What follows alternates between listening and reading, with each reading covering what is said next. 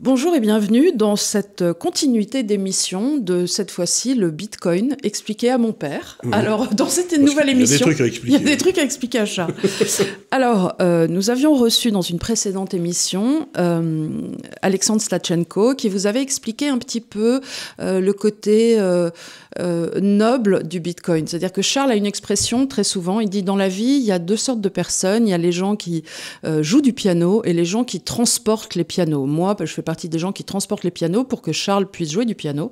Et donc aujourd'hui, nous, recevons Sébastien Gouspillon, et non pas Gros-Spirou, qui, va, qui est un transporteur un petit peu de piano euh, au niveau du Bitcoin. Ce que Alexandre Stachenko est un joueur de piano, c'est-à-dire il explique bien chez KPMG pourquoi le Bitcoin, sa vie, son œuvre, euh, le dépassement de seuil, euh, ce qu'on veut.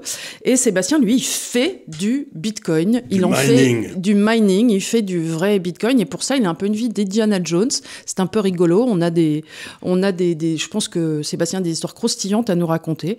Donc, on va débuter euh, peut-être la première question. Charles, tu veux, tu veux poser la première question euh, un peu maintenant La que première question, c'est qu'est-ce qui amène quelqu'un à faire du mining de Bitcoin Comment vous Alors avez déjà, attends, on va découvert peut-être ça? expliquer c'est quoi le mining. Bah, hein, déjà. Expliquez ce que c'est que le mining. C'est pas d'aller dans une mine avec des pics à glace, là. Non, non, c'est euh, de, de, de faire des trucs très compliqués avec des ordinateurs. Donc, Déjà, est-ce que vous êtes 7 et est-ce qu'il y a Blanche-Neige? C'est ça la vraie question. Non, on- bonjour à tous. et on n'est pas des, des nains, hein. on a tous des tailles normales, et on n'est pas sept. Euh, donc le mining, c'est effectivement pas avec des petits chariots dans des, dans des mines euh, souterraines. Le mining de Bitcoin, ça consiste à sécuriser le réseau. Et donc c'est des ordinateurs. le réseau d'électricité. Le réseau Bitcoin. Le réseau, réseau Bitcoin. Bitcoin. En gros, euh, pour faire vite, expliquer le mining c'est compliqué. Mais pour faire facilement, si je vous envoie 100, 100 euros en, Bitcoin, euh, il n'y a pas d'intermédiaire, il n'y a pas de banquier qui valide notre transaction. C'est les ordinateurs dans le monde entier qui vont sécuriser cette transaction. Voilà. Et donc c'est ce qu'on appelle la proof of work, le fameux truc euh, qui, qui pose débat. Est-ce que ça consomme trop d'électricité? Est-ce que c'est une catastrophe écologique?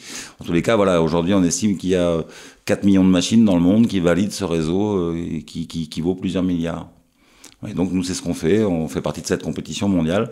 On est en concurrence avec tous les mineurs mondiaux et no- notre job consiste à trouver des mégawatts perdus, donc de l'électricité qui sert à rien, pour faire des fermes de mining.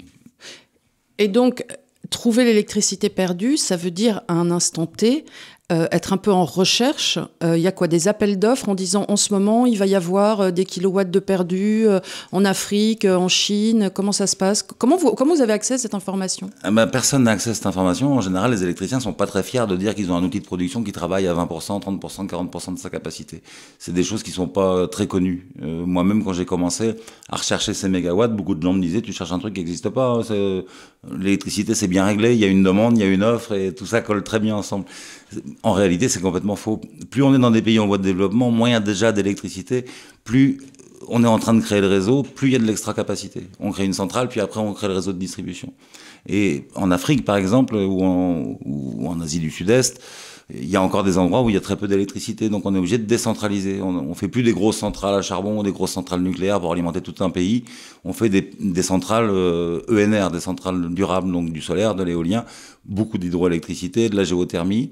Et après, il faut faire les réseaux. Donc, dans des continents, euh, dans un continent comme l'Afrique où le développement de l'électricité est en cours, comme c'était le cas chez nous dans les années 60, par exemple, euh, eh ben, il y a énormément d'extra capacité. Donc, ce, que vous êtes en train de dire, si je comprends bien, c'est que on commence à faire, euh, si je veux dire, l'usine, et puis quand on a l'usine, ensuite on tire les câbles dont les gens se serviront dans le futur, mais qu'il peut y avoir une usine où il y a personne qui sert de l'électricité pendant un petit moment. Absolument. Il faut le temps de construire les réseaux derrière. Et très souvent, c'est pas les mêmes lignes budgétaires. C'est pas. On compte sur la profitabilité de la centrale avec les clients de proximité pour euh, créer les réseaux, pour étendre aux autres clients. Et euh, dans ces pays-là, l'électricité n'est pas une habitude. Donc, euh, il faut non Donc, seulement donc en ce moment-là, vous vous mettez près de la centrale. Oui. Et vous piquez l'électricité, enfin vous achetez l'électricité pas cher du tout, parce que ben, elle est produite, elle sert à rien. Quoi. Elle n'est pas produite parce que l'électricité, si elle est produite, faut l'absorber. Euh, donc, euh, en fait, les centrales tournent pas à plein régime euh, en attendant qu'il y ait la clientèle. Et donc vous arrivez, ça les fait tourner, puis vous les achetez, ce qui permet peut-être de financer le réseau derrière. Bah, on achète de l'électricité, effectivement, ça amène une manne financière qui permet d'aller beaucoup plus vite dans le développement des réseaux. Donc vous êtes très écolo dans le fond. Bah absolument, oui, complètement. C'est pour ça que ça m'énerve d'entendre toujours que Bitcoin serait une menace écologique, parce qu'on n'est pas les seuls à faire comme ça. Actuellement, c'est 60% du réseau Bitcoin qui est sécurisé par de l'électricité perdue, du renouvelable et essentiellement de l'hydroélectricité. Et il y a encore un potentiel de développement qui est énorme. Hein. On pourrait prendre 20 réseaux Bitcoin et les mettre sur les surplus d'hydroélectricité, ça loge. Donc c'est vraiment pas une menace. Euh, euh, c'est pas c'est pas une menace, ça finance et ça finance dans des endroits où on a besoin de financement parce qu'ils ont du mal à les trouver. Donc vous êtes des bienfaiteurs de l'humanité quelque part. On le souhaite. en tout cas, c'est le projet. Ah oui, non mais c'est bien ça, c'est intéressant. Et euh, alors, expliquez-nous pourquoi vous avez besoin de tant d'électricité pour vos bitcoins là? en fait, on a besoin du plus d'électricité possible pour devenir le, plus, le plus gros possible face aux compétiteurs.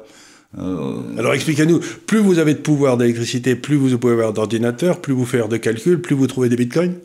Alors, Est-ce que c'est comme ça? Oui, à peu près. Alors, le nombre de bitcoins, il est, tout le temps le même. Actuellement, c'est 6,25 bitcoins tous les blocs, donc à peu près toutes les 10 minutes. Ça, c'est la rémunération de tous les mineurs mondiaux. Et donc, plus on a de puissance de calcul, plus on récupère une grosse part de ce gâteau-là, qui est tout le temps le même gâteau, 6,25 bitcoins toutes les 10 minutes. Donc euh, l'idée, c'est aujourd'hui. Et ça durera combien de temps ces 625 bitcoins Ah, ça dure plus très longtemps, encore deux ans, euh, deux ans. Et qu'est-ce que vous allez faire dans deux ans eh ben, on continuera pareil. Au lieu de toucher 625 bitcoins, on ne touchera plus que 3,125. Et ça restera rentable? Enfin moins, mais. Bah, si le bitcoin est au même prix qu'aujourd'hui, ça sera beaucoup moins rentable. Donc ça créera euh, une disparition d'une partie du hash rate, un rééquilibrage. On a connu ça en 2018 où euh, la baisse euh, énorme du cours a fini par faire baisser la compétition mondiale. Et à bout d'un moment, ça s'équilibre. Parce que et, notre matière première, c'est le jus. Ce, Bitcoin, il va asymptotiquement à zéro Comme ça, le, nombre de Bitcoins qui vont être qui créés va asymptotiquement à zéro? Oui. Oui, c'est une, programmation, une, monnaie programmée pour être, pour être créée de plus en plus petit. Donc là, on est à 6,25 et en gros, tous les 4 ans, ça, divise par deux. Donc on voit qu'en 2040, on produira même plus un bitcoin entier euh, par bloc, et en 2140, il n'y en aura plus du tout. On serait arrivé au bout.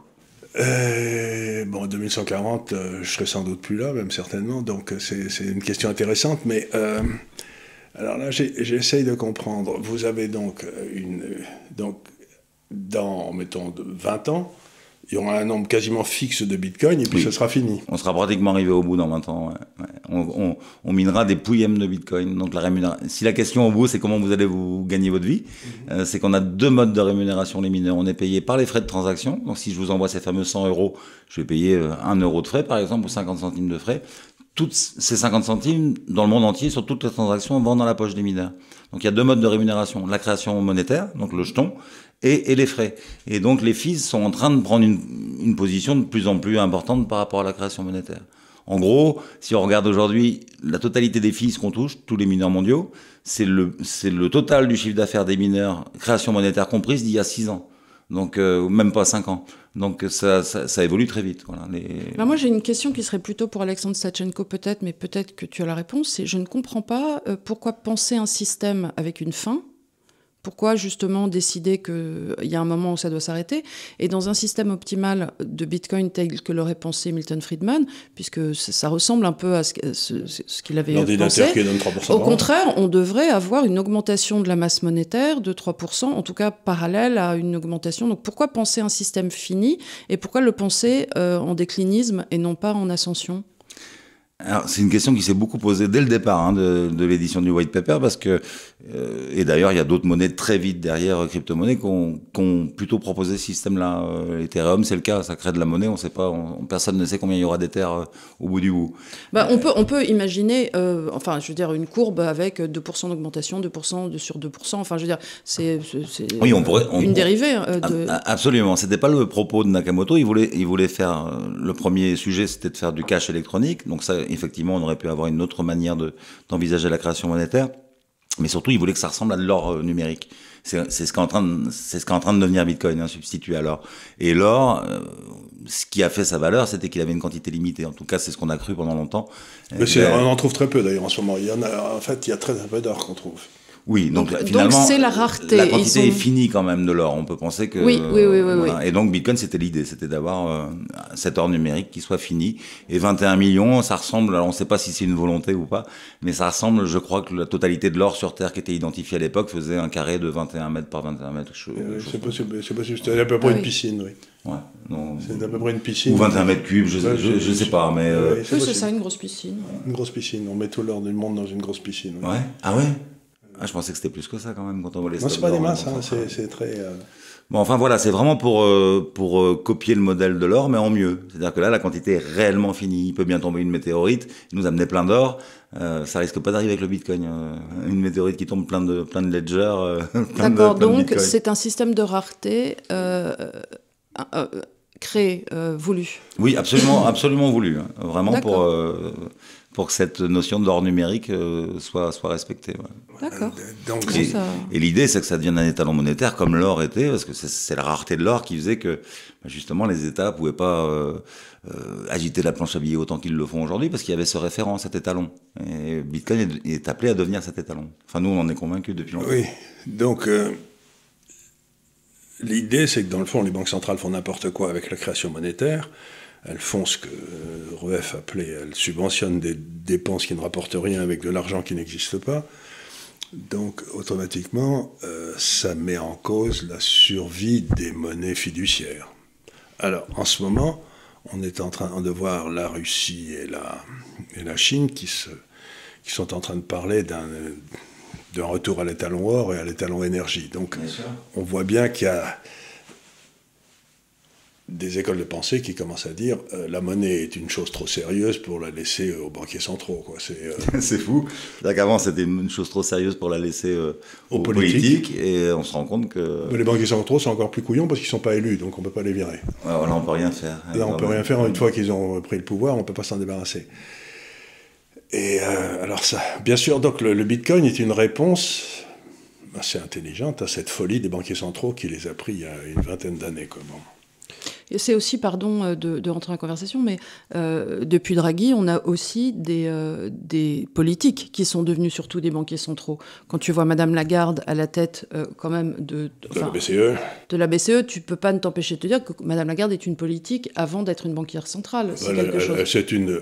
Elle était à la banquière centrale. Ce que, Elle ce était que- juriste spécialisée en droit du travail aux États-Unis quand Voilà. Sarkozy l'a découvert. Quoi, donc, donc, euh, ce que je suis. elle n'a aucune compétence.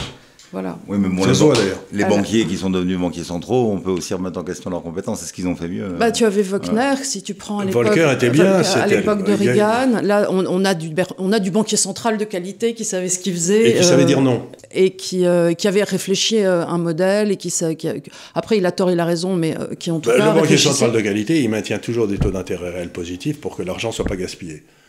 Donc, euh, mais à partir du moment où on met les taux d'intérêt réels négatifs, à ce moment-là, l'argent est gaspillé. Et c'est, euh, ce qu'ils ont fait depuis, 20 depuis 10 ou 20 ans. Mais comme.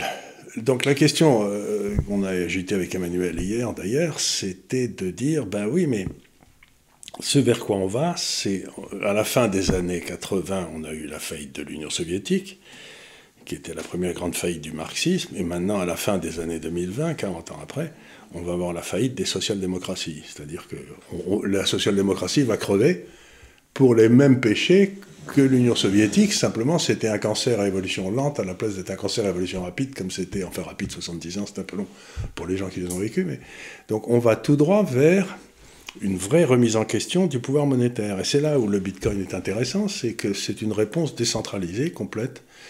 La réponse première, ce serait peut-être de retourner à l'étalon or, qui était le truc d'avant, et peut-être il y a une autre réponse qui est la vôtre. Et je trouve, c'est pour ça que je trouve ça intéressant d'en discuter. Ouais. Ça l'est parce que euh, le retour à l'or, euh, c'est une idée qui est agitée par des gens qui sont très sensés. hein. Moi, j'avais discuté avec euh, l'ancien patron du FMI, là, Pastroscan, celui qui était avant de la Rosière.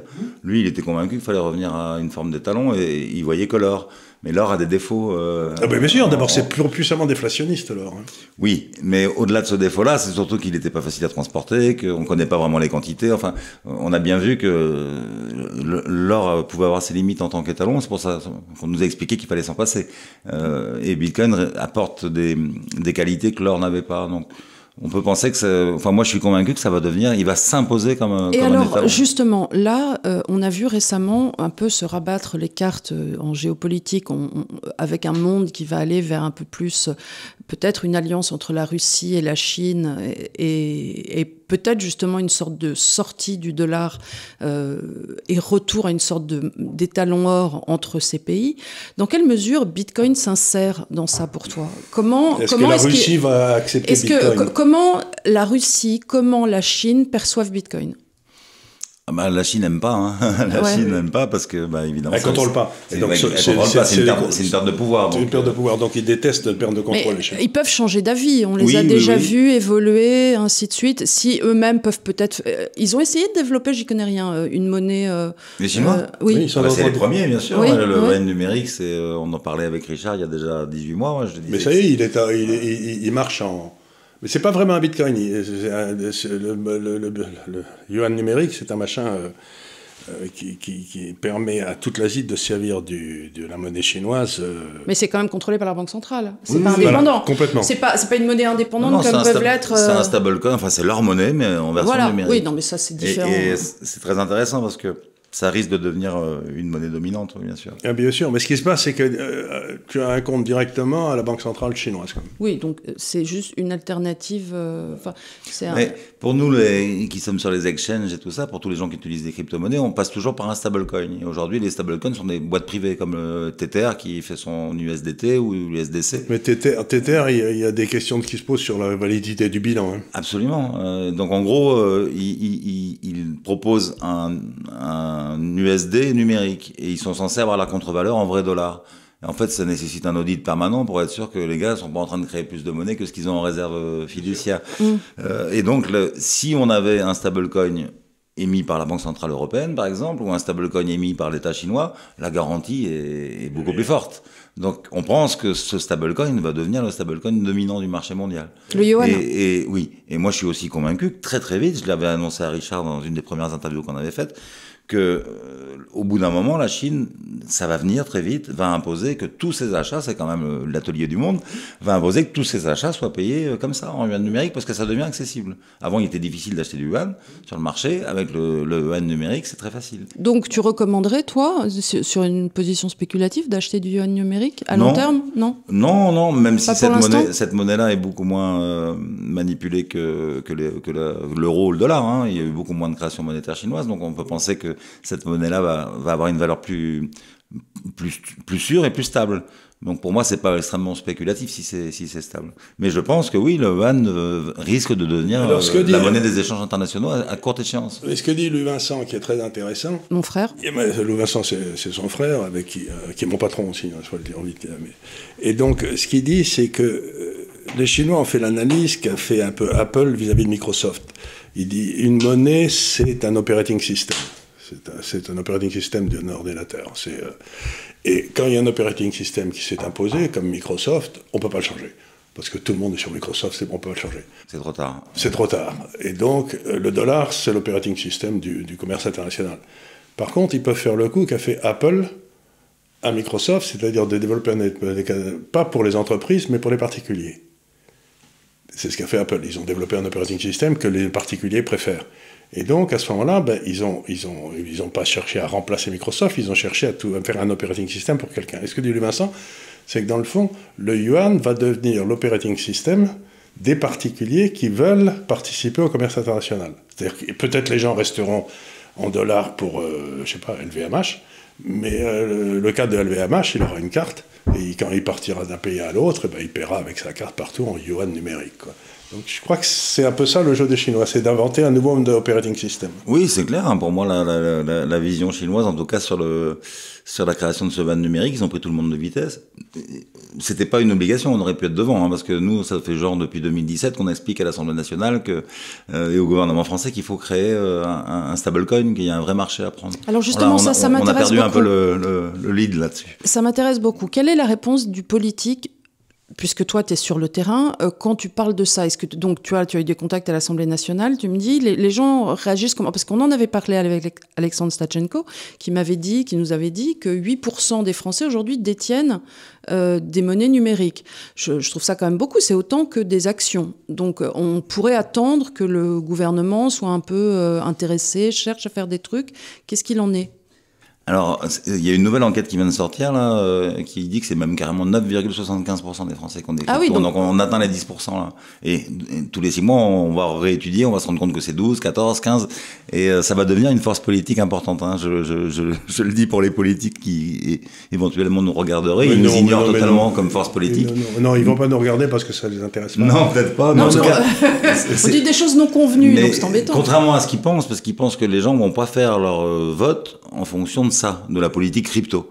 Euh, par exemple, là, aujourd'hui, euh, euh, Mélenchon s'est pas du tout exprimé sur le sujet, mais ses députés à, l'Union européenne votent absolument tout ce qui est contre Bitcoin. Ils, ont voté, Manon Aubry a voté l'interdiction de la en Europe. Donc, et ils pensent que c'est insignifiant que notre propriété de Bitcoin ne va pas nous faire changer notre vote. Que si on est pro Mélenchon, on va quand même voter pro Mélenchon. Moi, je leur dis que non. Hein.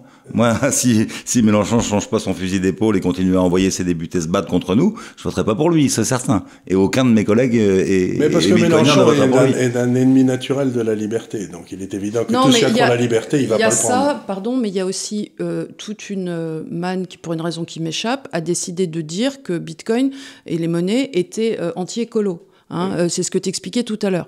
Du coup, il y a des gens qui arrivent et qui vous combattent sur le terrain de l'anti-écologisme, ce qui, effectivement, à mon avis, est une vaste fumisterie, pour une raison qui m'échappe, je ne sais pas pourquoi ils font ça.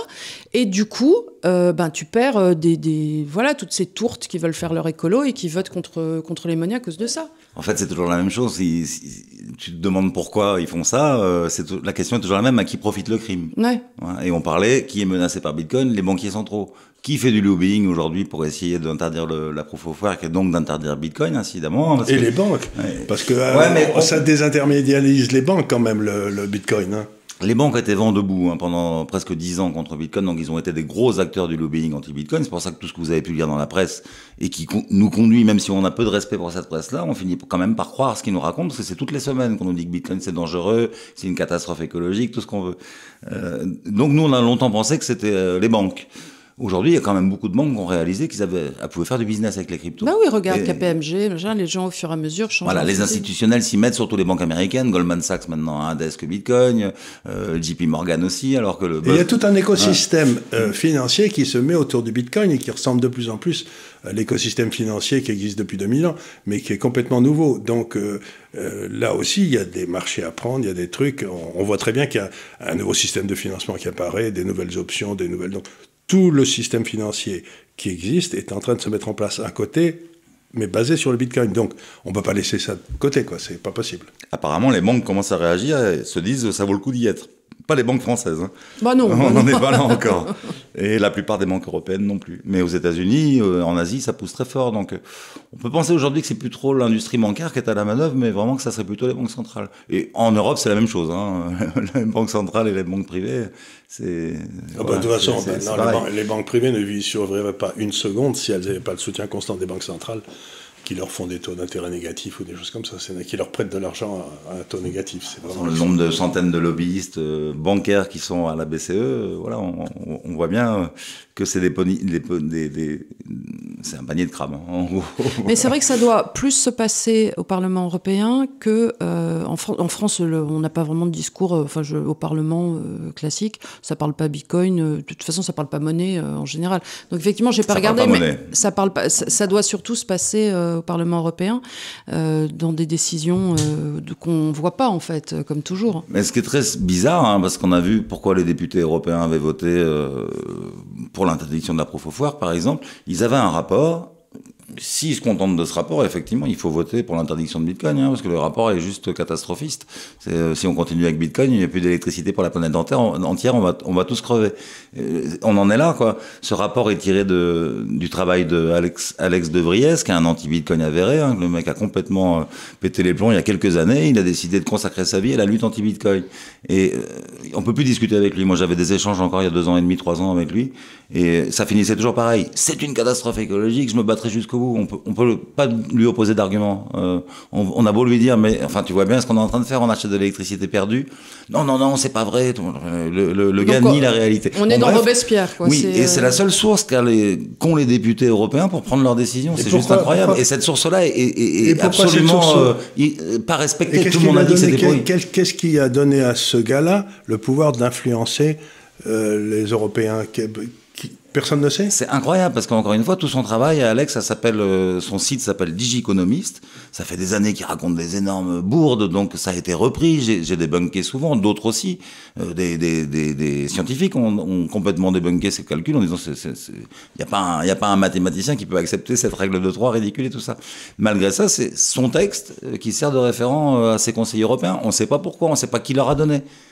Il y a bien quelqu'un qui, qui, a pris la peine de fournir euh, ces documents à tous les députés européens. Et donc, ça veut ça dire vient. que les députés européens ont des informations qui arrivent des lobbyistes sans mmh. qu'il y ait l'obligation du lobbyiste d'avoir déclaré d'où venaient ces sources. C'est quand même un truc très curieux, ça. Peut-être qu'ils disent d'où viennent les sources. En tout cas, nous, on reconnaît le style de De Vries. Tous, c'est des chiffres de De Vries et c'est des chiffres qui ont été, euh, qui ont été contestés et niés euh, plusieurs fois. Ouais. Donc, ils n'ont pas du tout la bonne comme source. vous dites, et... à qui profite le crime? Il y a bien quelqu'un qui le paye, ce gars-là. De quoi, moi, de quoi alors, lui, lui c'est un collaborateur de la Banque de Suède euh, à l'origine, ah, et oui. donc il a créé son blog euh, comme, une, comme un passe-temps au départ, euh, je crois que c'était en 2015, et depuis, euh, bah, il a réussi à s'incruster dans tous les grands titres de presse mondiaux, donc il a été publié dans le New York Times, dans le Monde, enfin dans tous les, tous les grands journaux, dès qu'on parle de, consommation de Bitcoin et de pollution de Bitcoin, on cite De Vries.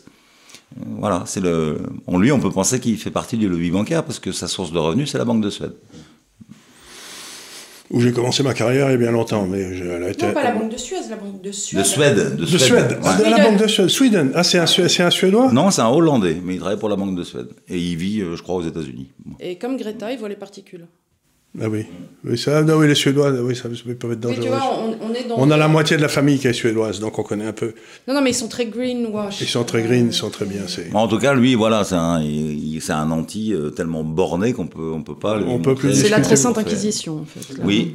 Et, et donc, oui, voilà, ils n'ont que ce document technique-là pour prendre leurs décisions. Donc, moi, si j'étais débuté et qu'on me donnait ce document-là, on est qu'est-ce que tu en penses? Tu votes oui, tu votes non. Je, je vote non, évidemment. Mais on n'a jamais pu leur parler. C'est quand même dingue, c'est en train de se passer là, en Europe, à et Bruxelles. Vous ne réussissez pas à avoir accès au Parlement européen? Non, j'ai écrit plusieurs fois euh, sur Twitter, sur les réseaux sociaux. J'ai rencontré Manon Aubry sur le, sur le plateau de BFM l'autre jour. J'étais, moi, sur BFM Business et elle, elle était sur une émission politique. Donc, quand elle est sortie, j'ai vu son émission politique. J'ai trouvé qu'elle s'était bien débrouillée. Bon, c'est pas, c'est pas forcément mon orientation, mais elle, elle, a été très bonne. Donc je lui ai dit, je lui ai dit bravo, votre intervention était top et tout ça. Elle me dit, vous êtes qui? Donc je, lui, je me présente et je lui dis, vous avez voté il y a trois semaines euh, pour l'interdiction de mon métier dans toute l'Europe. Je lui dis, je pense que vous n'avez pas les bonnes sources, il faudrait qu'on en discute. Elle me dit, oh, c'est un vaste sujet. Je lui dis, justement, c'est pour ça qu'il ouais, il faudrait que je vous l'explique. Elle me dit, non, non, mais j'ai pas besoin d'explication, c'est déjà vu. Euh, on a beaucoup travaillé sur le sujet avec des experts de renom, donc on sait où on va. Et merci monsieur, au revoir. Hein. Mais en l'occurrence, ils n'ont reçu aucun mineur. Il n'y a pas un mineur qui est venu s'exprimer à la Commission européenne. C'est quand même pas normal. C'est la première fois qu'on régule une profession sans inviter un représentant syndical de cette profession. J'ai jamais vu ça. C'est incroyable. Vous devriez peut-être vous syndiquer, faire un vrai syndicat. Bah, Je suis on sérieuse. A, on, on, a la DAN quand même. On a une grosse association euh, ici. Hein, donc. Euh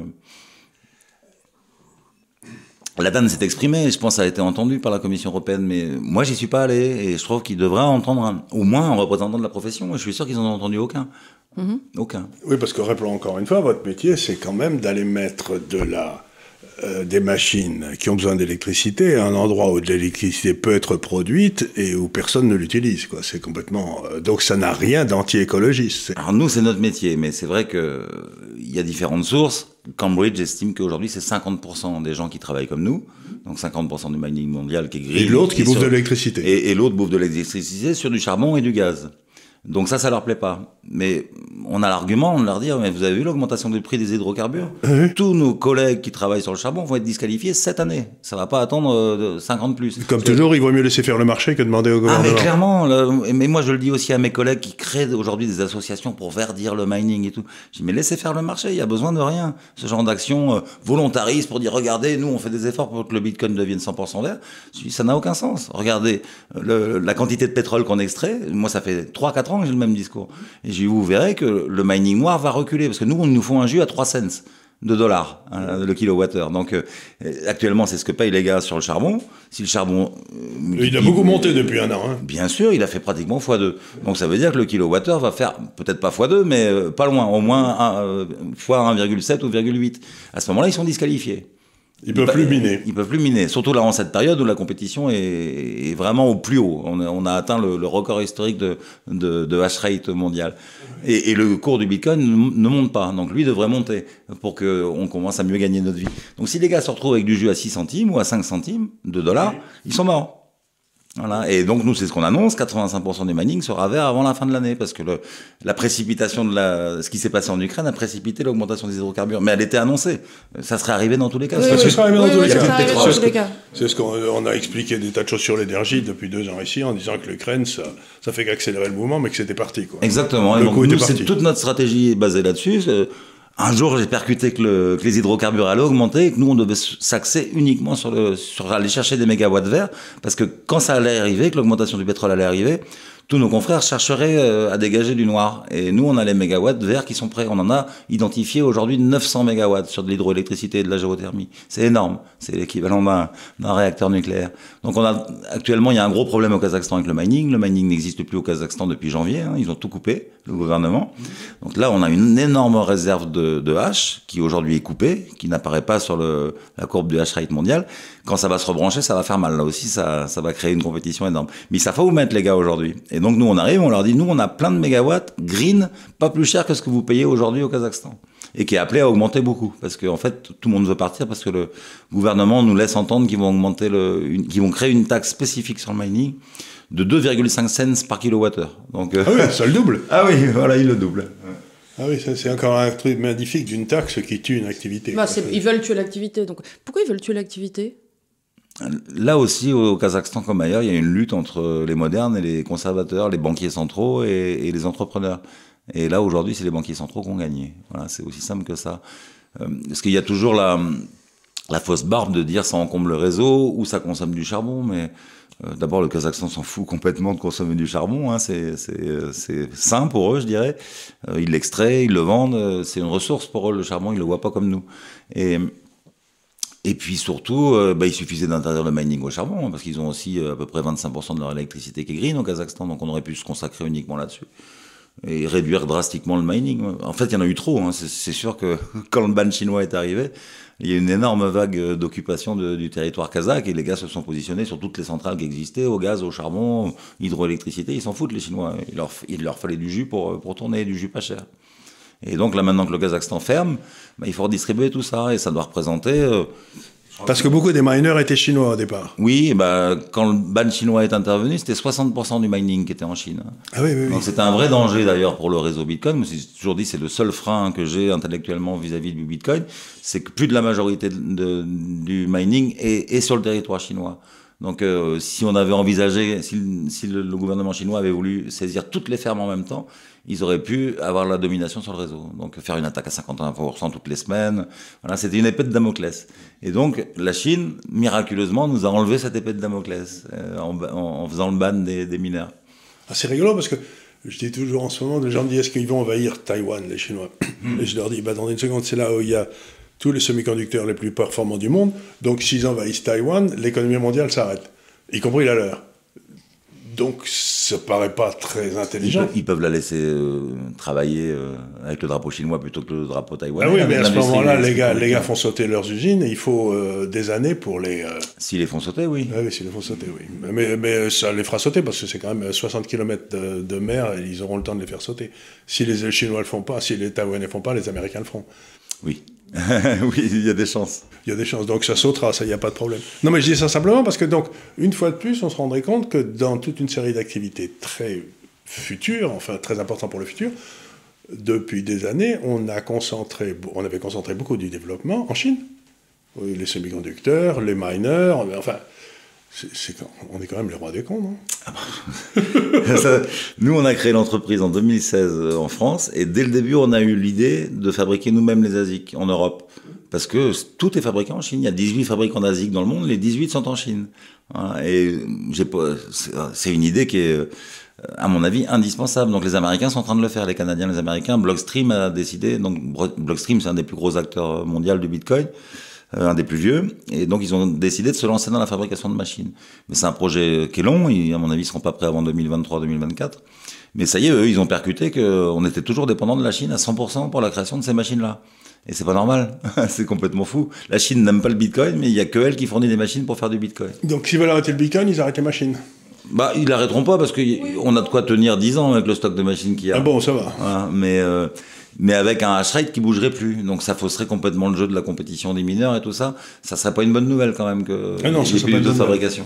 Et alors, tu, tu parlais euh, en début d'émission de, de l'Afrique un petit peu, et je sais que là, tu pars en euh, Centrafrique. Centrafrique. En Centrafrique.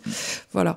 Euh, je savais, tout, comme tu t'es arrêté, je me suis dit, est-ce que j'ai le droit de le dire? Que bah, Donc, on n'a pas encore reçu la lettre euh, officielle du président de la République, mais on doit l'avoir aujourd'hui. Hein, donc, je pense que le temps que tu diffuses, ça sera officiel. Et alors, quel est justement, parce que là, on a parlé de la position, je voulais parler de la Russie, mais Parce qu'en Centrafrique, il n'y a vraiment rien. Il y, a, peu de choses, c'est pas un pays très riche. Alors c'est quand même intéressant de voir que Centrafrique euh, essaie d'aller sur ce terrain. Alors euh, euh, qu'est-ce qui se passe Quel est le Qu'est-ce qu'ils essaient de faire à ton avis Alors nous on a été surpris par l'annonce. Enfin nous les bitcoiners du, monde, oui, entier, on s'y attendait pas. Enfin, moi j'avais eu aucune information, aucune information préalable comme quoi il y avait quelque chose qui était en train de se passer. On n'était pas au courant. Ce pays est très peu médiatisé. Hein. D'ailleurs moi ça fait un moment qu'on fait des recherches depuis une semaine pour essayer d'en apprendre sur le pays. Il y a pas beaucoup de littérature, hein, surtout sur les 5-6 dernières années. Là, donc tout, ce, tout le mandat présidentiel euh, récent, là, euh, il y, a très peu de choses à, à, découvrir dans la presse et tout ça. En tout cas, bon, c'est un pays très pauvre. Je crois que c'est le deuxième pays le plus pauvre du monde. Et comme vous, disiez, comme vous disiez, il y a rien. Hein, il, y a, il y, a, très très peu d'électricité, très peu d'internet. Et, euh, et, le président décide de faire de Bitcoin une monnaie légale. C'est une monnaie qui a besoin quand même d'un peu d'internet et d'un peu d'électricité. Donc euh, on va aller voir. Nous, on a proposé nos services pour essayer d'aider ce pays à, faire en sorte que ce soit pas un échec, parce que euh, d'abord pour le pays, ça serait dramatique que ce soit un échec, et puis pour notre écosystème, ça serait pas bon en termes d'image non plus. Donc, bah, j'ai appelé les copains un peu partout dans le monde et on a créé, euh, on a créé un petit groupe pour euh, se proposer d'aller les aider, quoi. à tous les niveaux, la création du, du valet d'État. et donc, mon idée, c'est qu'il y a un énorme potentiel hydroélectrique et qu'on doit pouvoir faire une levée de fonds pour financer les ouvrages hydroélectriques qui n'ont jamais été construits. Ils sont identifiés depuis 50 ans, mais euh, il n'y a jamais eu de financement pour, créer ces centrales hydro. Donc si les populations n'ont pas d'électricité, ce pays est condamné à ne jamais sortir de, la voie du développement. Il restera toujours un pays pauvre. Sans électricité, pas de croissance. Donc là, ça pourrait être l'opportunité, vu qu'ils légalisent et qu'ils sont friendly, du coup, avec notre écosystème, ça pourrait être une bonne opportunité pour enfin créer ces centrales hydro, enfin amener l'électricité aux populations et enfin avoir une rentabilité assez rapide de ces centrales hydro parce qu'il y aurait une base mining, une batterie économique qui serait le mining. Si on se contente de faire les centrales hydro et de distribuer aux populations, dans 20 ans, les investisseurs n'ont toujours pas récupéré leur mise. C'est pour ça qu'ils ont du mal à les, à les financer, j'imagine. Donc avec le mining, en deux ans, on a financé le, le zinzin, quoi. Donc ça va aller beaucoup plus vite. C'est notre projet. Ça peut servir euh, de village témoin pour d'autres pays? Si ça marche bien cette, euh, cette histoire. Bien sûr, alors ça va être bien plus qu'un village témoin, parce que un, géographiquement c'est un gros pays, il y a plus de 5 oui, millions d'habitants. Quand je dis village témoin, c'est que ça peut donner envie. Si vous faites vraiment un wallet pour le, pays, ainsi de suite, que vous donnez euh, quelque part une sorte de carte de service en main pour un gouvernement, ça peut donner des idées. On peut imaginer à d'autres pays africains, d'autres pays d'Amérique du Sud. Il y en a plein d'autres qui sont déjà dessus. Hein. Ouais, bah On est en contact avec une quinzaine de pays aujourd'hui qui réfléchissent euh, à adopter Bitcoin comme monnaie légale. Beaucoup de pays n'ont pas grand-chose à perdre. Hein. Là, ce pays-là, la République ah bah centrafricaine, dit oui, ils vont se fâcher avec les institutions internationales, le FMI, la Banque mondiale, la BRI. Ok, mais qu'est-ce qu'ils leur apportent? Euh, Depuis euh, soi-disant 50 ans qu'on les aide, ils, sont dans une misère noire. Euh, il y a la guerre civile en permanence, le pays est pas sûr, il n'y a pas d'électricité, il n'y a pas d'internet. Enfin, voilà. Finalement, les institutions internationales euh, c'est pas un succès, quoi, leur, aide au développement de ces pays-là. Ah ben non. Et ces pays-là ont énormément de ressources et continuent de se faire piller leurs ressources par des grosses multinationales. Donc, euh, on espère que euh, on leur donnant les bonnes clés, ils vont réussir à faire quelque chose avec cette idée-là, mais c'est pas gagné, on part de très très loin. Hein. donc c'est, c'était tellement voué à l'échec. c'était tellement voué à l'échec, ils ont tellement pas ce qu'il faut euh, si on les aide pas, euh, voilà, il y, a quand même de grandes chances qu'ils se plantent. Donc, et même avec toute l'aide du monde qu'on pourra leur apporter, c'est pas, c'est un pari dans tous les cas. de toute façon, toutes les études historiques, c'était Peter Bauer, qui était un économiste anglais, mais qui arrivait d'Autriche à l'origine, dont il disait l'aide aux pays sous-développés ou en voie de développement, c'est les pauvres des pays riches qui filent du pognon aux riches des pays pauvres et qui le mettent à l'extérieur. c'est exactement ça. Hélas, ouais. c'est exactement ce qui s'est passé pour la, la, Centrafrique et pour une grosse partie. on voit que des pays comme la Tanzanie ont reçu euh, trois fois l'équivalent du plan Marshall et euh, sont jamais en, volume quoi, et sont jamais développés.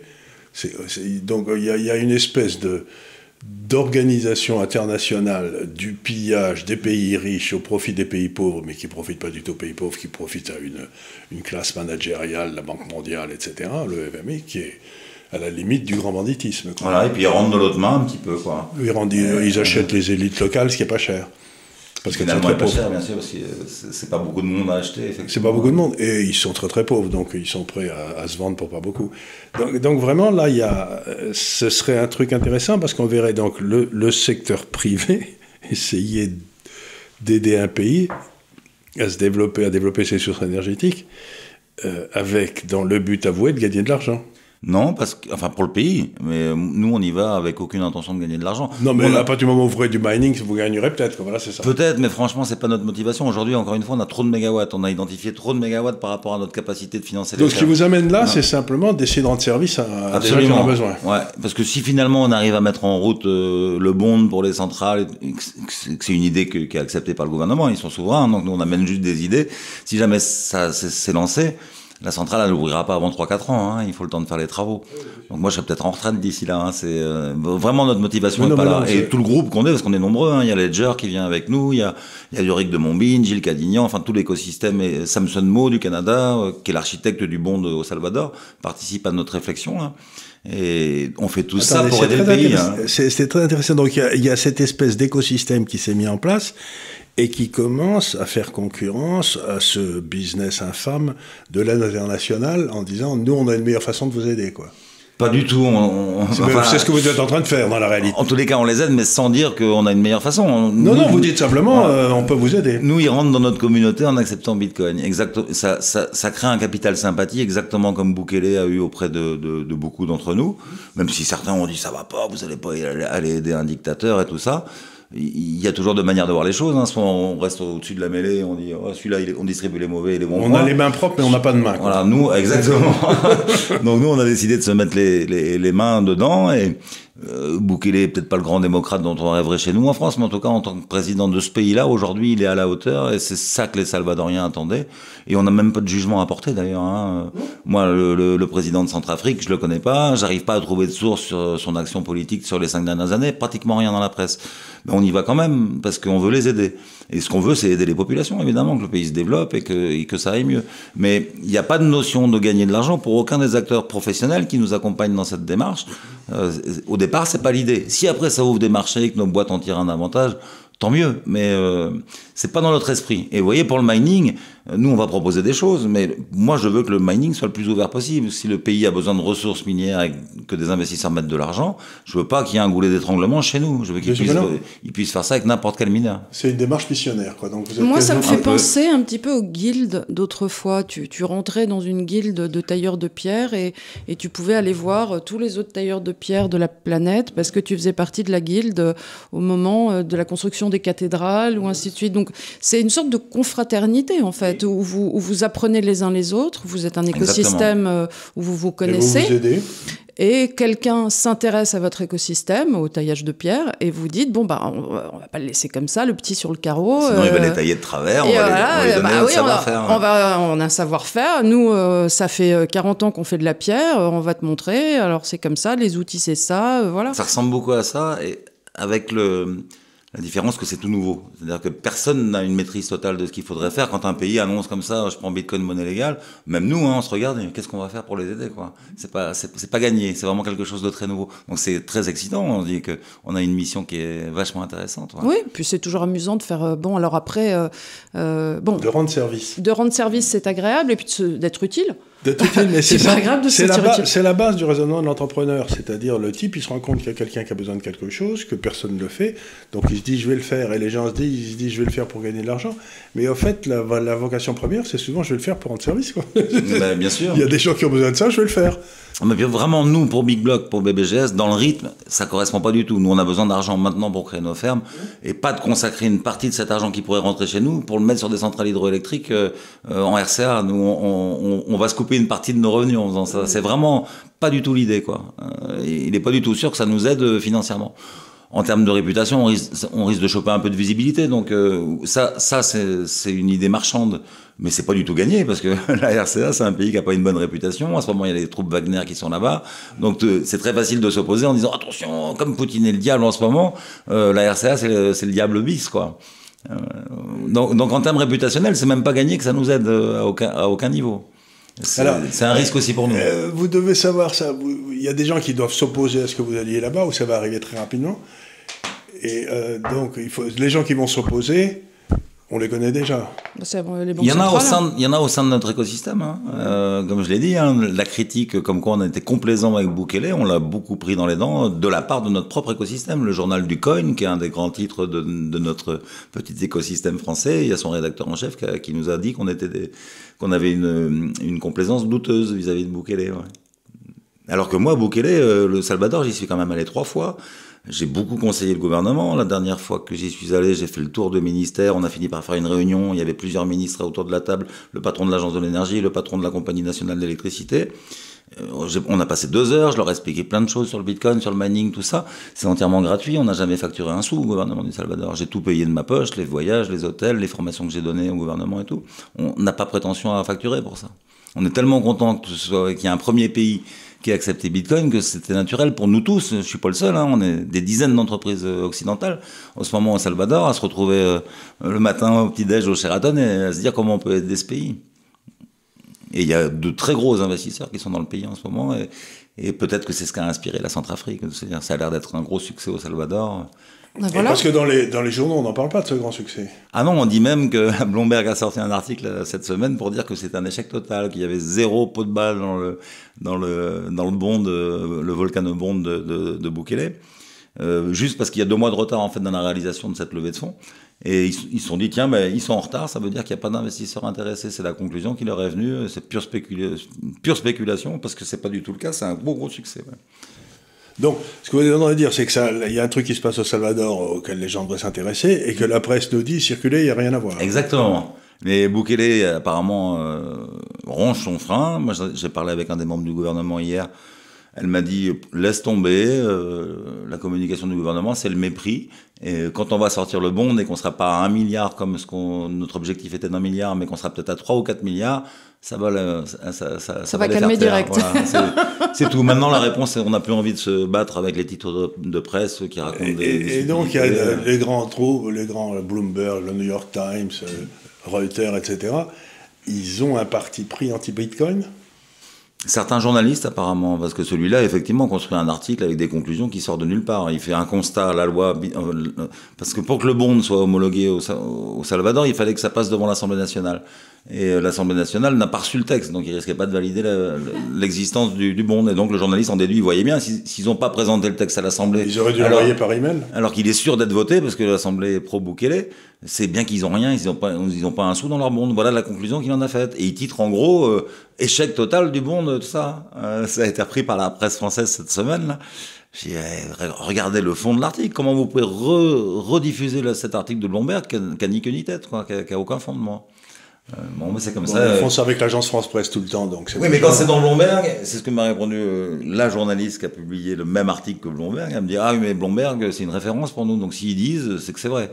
Oui, oui, bah c'est comme ça que ça se mord la queue à chaque fois. Et euh, après, les journalistes citent l'AFP comme étant la source et ainsi de suite. Et Libération se base euh, sur euh, l'AFP, qui elle-même s'est basée sur Bloomberg. Et on s'en sort plus. Hein, Ah, J'avais eu le cas déjà de- dès 2017. Il y avait un article qui était sorti catastrophique sur le mining de Bitcoin. J'avais contacté la journaliste. Elle m'avait dit bah, Je l'ai lu dans le New York Times. Hein. Et j'ai dit bah, Ça vous suffit Ah, bah oui, bien sûr, c'est une référence ultime, le New York Times. Ah oui, c'est ça. Surtout, n'ayons qu'une source. La source, Times. Oui, oui, ne, ne, ne, croisons pas les sources. Ah non. ah non, non, la source du New York Times ou de Bloomberg. Mais c'est une des grandes spécialités des, des, des, gens qui manipulent l'information depuis quelques années, c'est qu'ils font, ils font, ils font fuir des informations dans la presse. Et ensuite, le, par exemple, la CIA ou le FBI disent écoutez, il y a des informations dans la presse qu'il faut vérifier. Donc ils vérifiaient et ils ont conclu que puisqu'il y a des informations dans la presse qu'ils ont mis eux-mêmes, c'est sans doute vrai et que ça, ça nécessite une enquête. Ah, il n'y a pas de fumée sans feu. Il n'y a pas de fumée sans feu, et donc à ce moment-là, le type donc, qui est l'objet de l'enquête, il en prend plein la tête pour pas un rond, il ne sait pas d'où ça vient. Quoi.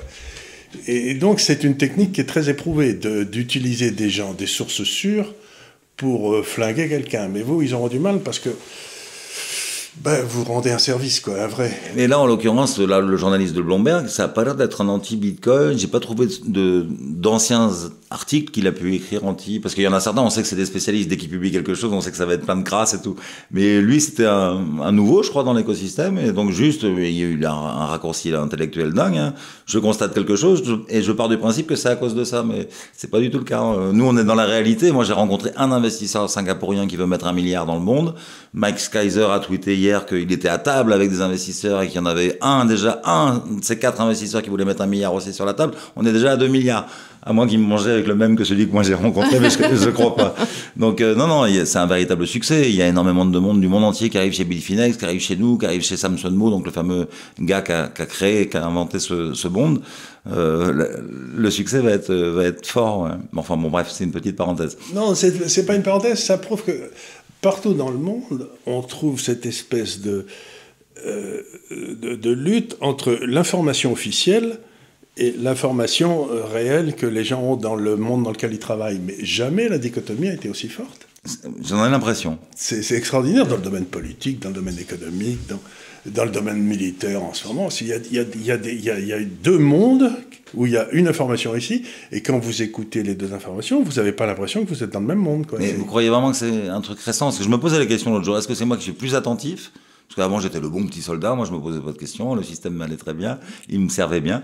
Euh, ou alors, euh, donc, est-ce que je, je suis plus attentif ou est-ce que ça a vraiment changé? Ben, Quand j'avais, euh, quand j'étais très jeune, quand j'étais aux États-Unis, la presse aux États-Unis était des, les, les, médias, les radios, des, étaient détenus par 450 familles. Maintenant, c'est détenu par 5 groupes. Et donc, il y a eu une concentration du pouvoir dans l'information, aussi bien en France qu'aux États-Unis, qui a été considérable. Et de ce pouvoir, je crois, est née une perte de qualité. Euh... Bah, oui, c est... Après, heureusement, il nous reste les réseaux alternatifs, oui. euh, Internet et ainsi de suite. Mais le problème, c'est qu'il y a à boire et à manger. Donc, euh, et faut... le problème aussi, c'est que euh, les gens qui s'intéressent à l'information vont sur les réseaux alternatifs, ils trouvent l'information qui peut être mauvaise ou bonne. Mais ce qui se passe, et on a très bien vu au moment des élections, si on avait voté que les gens qui servaient d'Internet, Macron aurait fait 10% des voix. Mais ce qui s'est passé, c'est que. Le problème, a... c'est qu'il y a tous les gens qui ne se servent pas d'Internet qui votent aussi. qui ah votent oui, aussi. Sûr, et, ouais. et, et, qui, qui prennent leur information du, a... du, journal de 13 heures. Il y en a tant que ça, des gens qui. qui, qui il y en a beaucoup plus qu'on Il y en a ah, beaucoup, beaucoup, plus, beaucoup plus. Qui prennent leurs informations du journal de 13 heures. Il y en a pas oui, oui, oui, c'est vrai. Et donc, et on l'a bien vu au moment des élections, parce que si vous étiez sur le net, vous aviez l'impression que Macron allait prendre une raclée pas possible. Parce que c'était impossible de trouver un gars qui lui trouvait C'est vrai, c'est vrai. Ouais. Et puis les gens qui regardent jamais l'internet, alors ils étaient tous euh, Macron vent debout, quoi. Mais on ne sait pas comment les toucher ces gars-là. Mais on a la même concentration de la presse euh, en Europe. Hein, c'est euh, Antonopoulos, qui est un des bitcoiners leaders mondiaux, qui est très intéressant, Andreas Antonopoulos, il a fait une conférence entière là-dessus sur la modification de, de, la presse, exactement cette concentration qu'il qu constate aux États-Unis. Il vit là-bas. C'est un grec, mais il vit aux États-Unis. Ouais. Et donc, il explique comment ça a réduit la qualité de la presse. Il n'y a plus de journalistes, il n'y a plus que des stagiaires, ils prennent les, les dépêches, exactement, ils les recopient. Exactement. Enfin, bon, il, il, fait toute une conférence là-dessus très intéressante. Il y a des gens, il y a des gens très intéressants dans notre écosystème qui s'intéressent comme vous à la liberté. Lui, Antonopoulos, je me rappelle, il était allé faire une conférence en Nouvelle-Zélande et euh, ou en Australie. Je crois que c'était en Nouvelle-Zélande. Et à l'arrivée à la douane, c'était il y a au moins deux ans, je me rappelle, il avait tweeté ça, il était sur le cul. Les, autres, les la, la, douane euh, du pays lui a demandé d'ouvrir son ordinateur, de mettre son code pour qu'il puisse fouiller son ordinateur, vérifier ses valettes euh, Bitcoin et tout ça, quoi. Mais c'est incroyable. En pleine dictature, hein. c'est complètement dingue. Donc il avait, privé, il avait, il avait tweeté Je ne reviendrai jamais dans ce pays où on me demande de, de donner mon ordinateur et d'ouvrir tous mes fichiers aux douaniers. Parce que je veux bien qu'on ouvre ces valises pour regarder de la drogue, puisqu'effectivement on cherche un produit illégal, mais qu'est-ce qu'il pourrait y avoir? Ou alors il cherche, il avait des informations qui détenaient des images de pédocriminalité ou des choses comme ça? C'était systématique. euh, Mais vous on n'a rentrez pas avec ouvert un ordinateur. Vous rentrez avec l'ordinateur, vous devez être prêt à filer vos codes euh, d'accès aux douaniers euh, de Nouvelle-Zélande. pour Mais je sais que tous les gars de Total en France, par exemple, quand ils vont aux États-Unis, ils y vont jamais avec un ordinateur. Parce que euh, on leur pique tout. Et ils se retrouvent en tôle comme le pauvre gars de. Oui, donc ils, ont des ordinateurs de, de voyage, avec rien dessus. Ah, Rien dedans, Ouais, c'est dingue. C'est avec euh, Outlook. C'est fou. Donc oui, cette préoccupation des, des libertés, c'est euh, aussi un des gros moteurs de, de beaucoup de bitcoiners. ouais. Ah, Il y, a des, bit- il y a des bitcoiners avec différentes motivations, hein, mais il y en a beaucoup, c'est vraiment le- la, la liberté. qui sont un peu proches des libertariens, c'est-à-dire qu'il il est urgent de nous foutre bien la paix. Quoi. C'est- Ouais, il y, a, il y a un peu de ça, et, et plus Mais c'est on pas, est... c'est pas mal, hein Et plus on est dedans, plus on, on prend un peu cet esprit-là. Moi, j'étais pas du tout comme ça. J'étais encore une fois, j'étais un bon soldat, très étatiste, euh, et, et voilà. Je pensais que Voilà, mais c'est ce que je dis, il faudrait, hein. faudrait faire, faire à tous les Français un stage où ils doivent créer une entreprise et la gérer.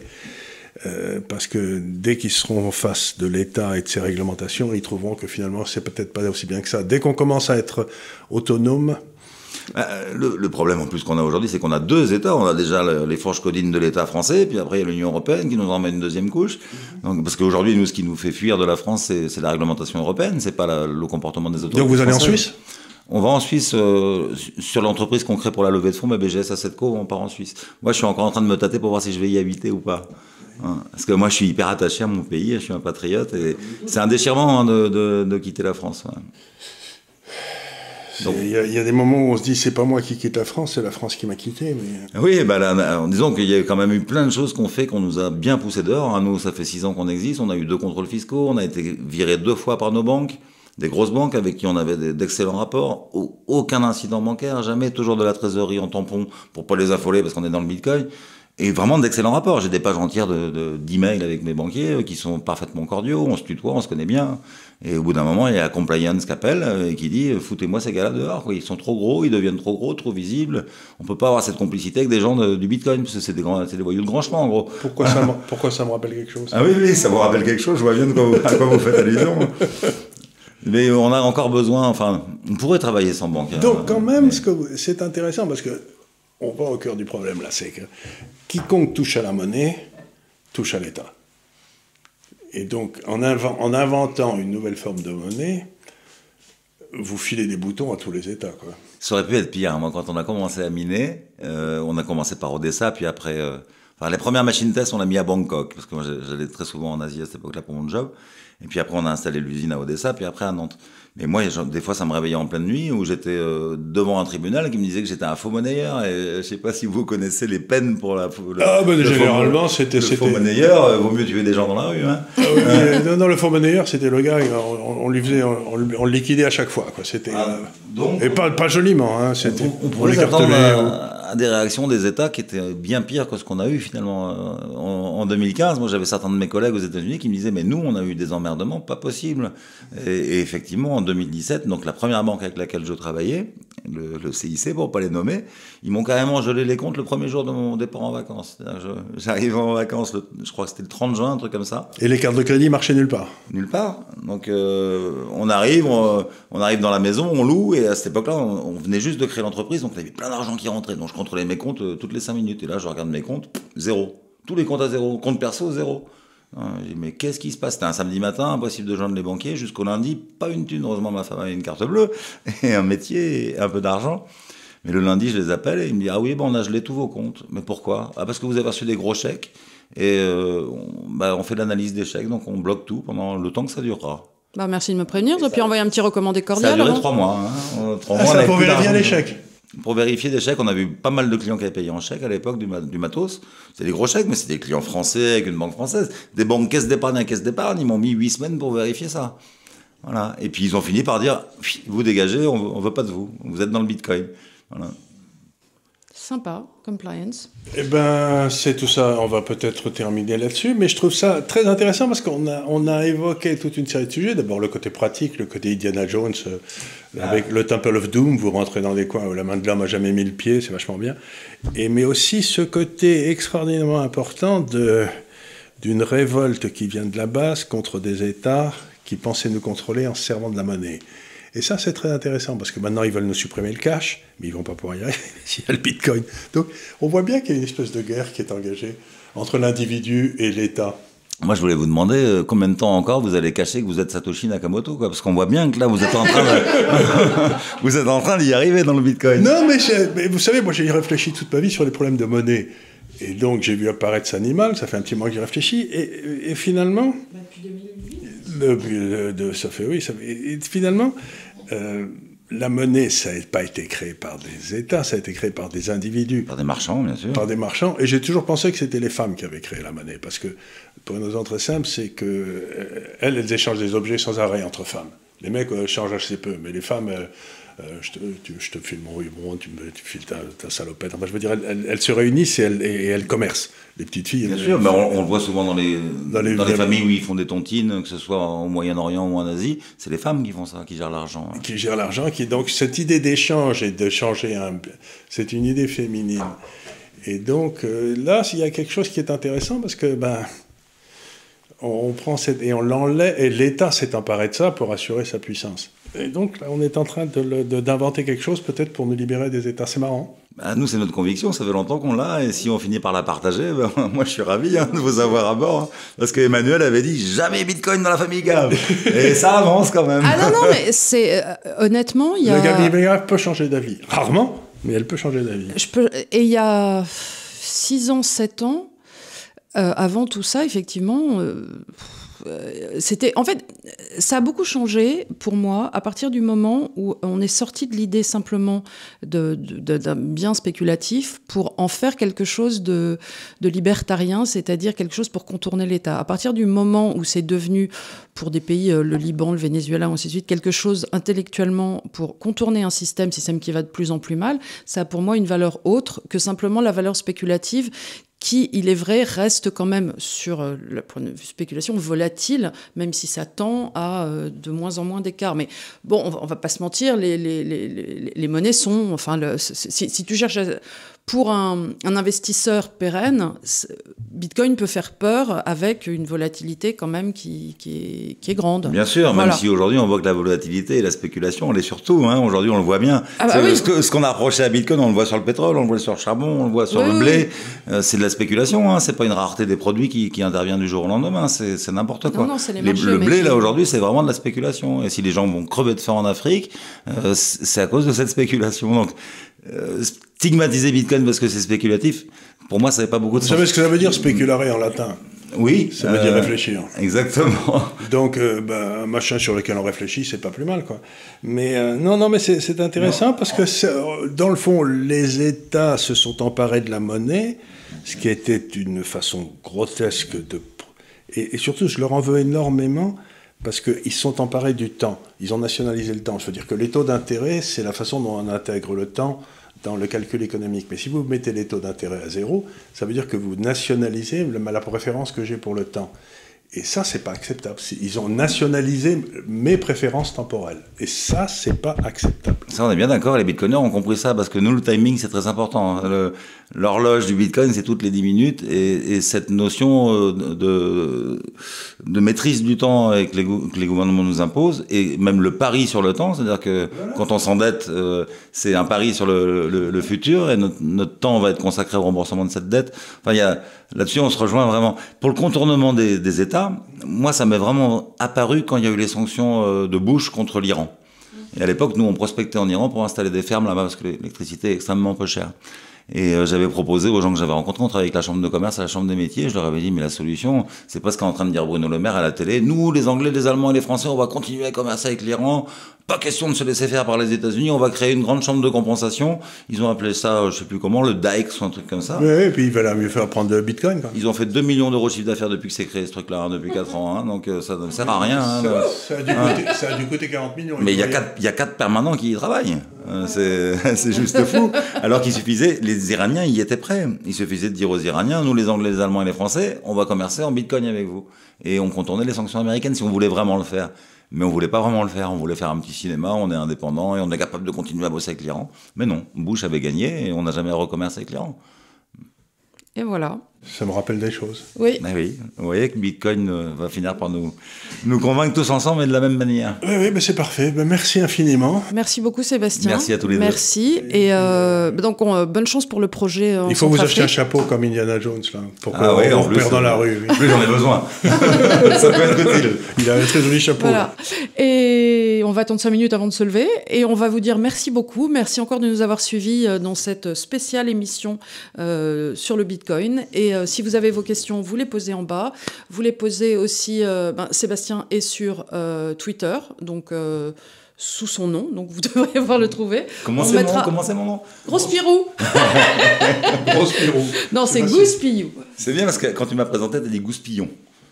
C'est You? C'est You, oui. Oui, Gouspillou. Ah, tout oui. à l'heure, t'as dit Yon. Je suis... Et c'est de non. quelle origine ces noms C'est du Périgord. Ah, génial C'est le goupillon parce qu'on a un ancêtre qui était un curé défroqué, donc c'était goupillon. Puis là-bas, comme ils mettent des houes partout, c'est devenu gouspillou.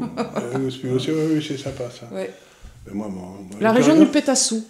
le Pétassou un peu, Exactement. le Pétassou beaucoup. J'avais une partie de ma famille qui était de Bord-les-Orgues, donc c'est pas très loin, mais enfin c'est pas c'est plus haut, c'est vers la Corrèze. Ouais, euh, ma mère est plus de ce coin-là. Ouais.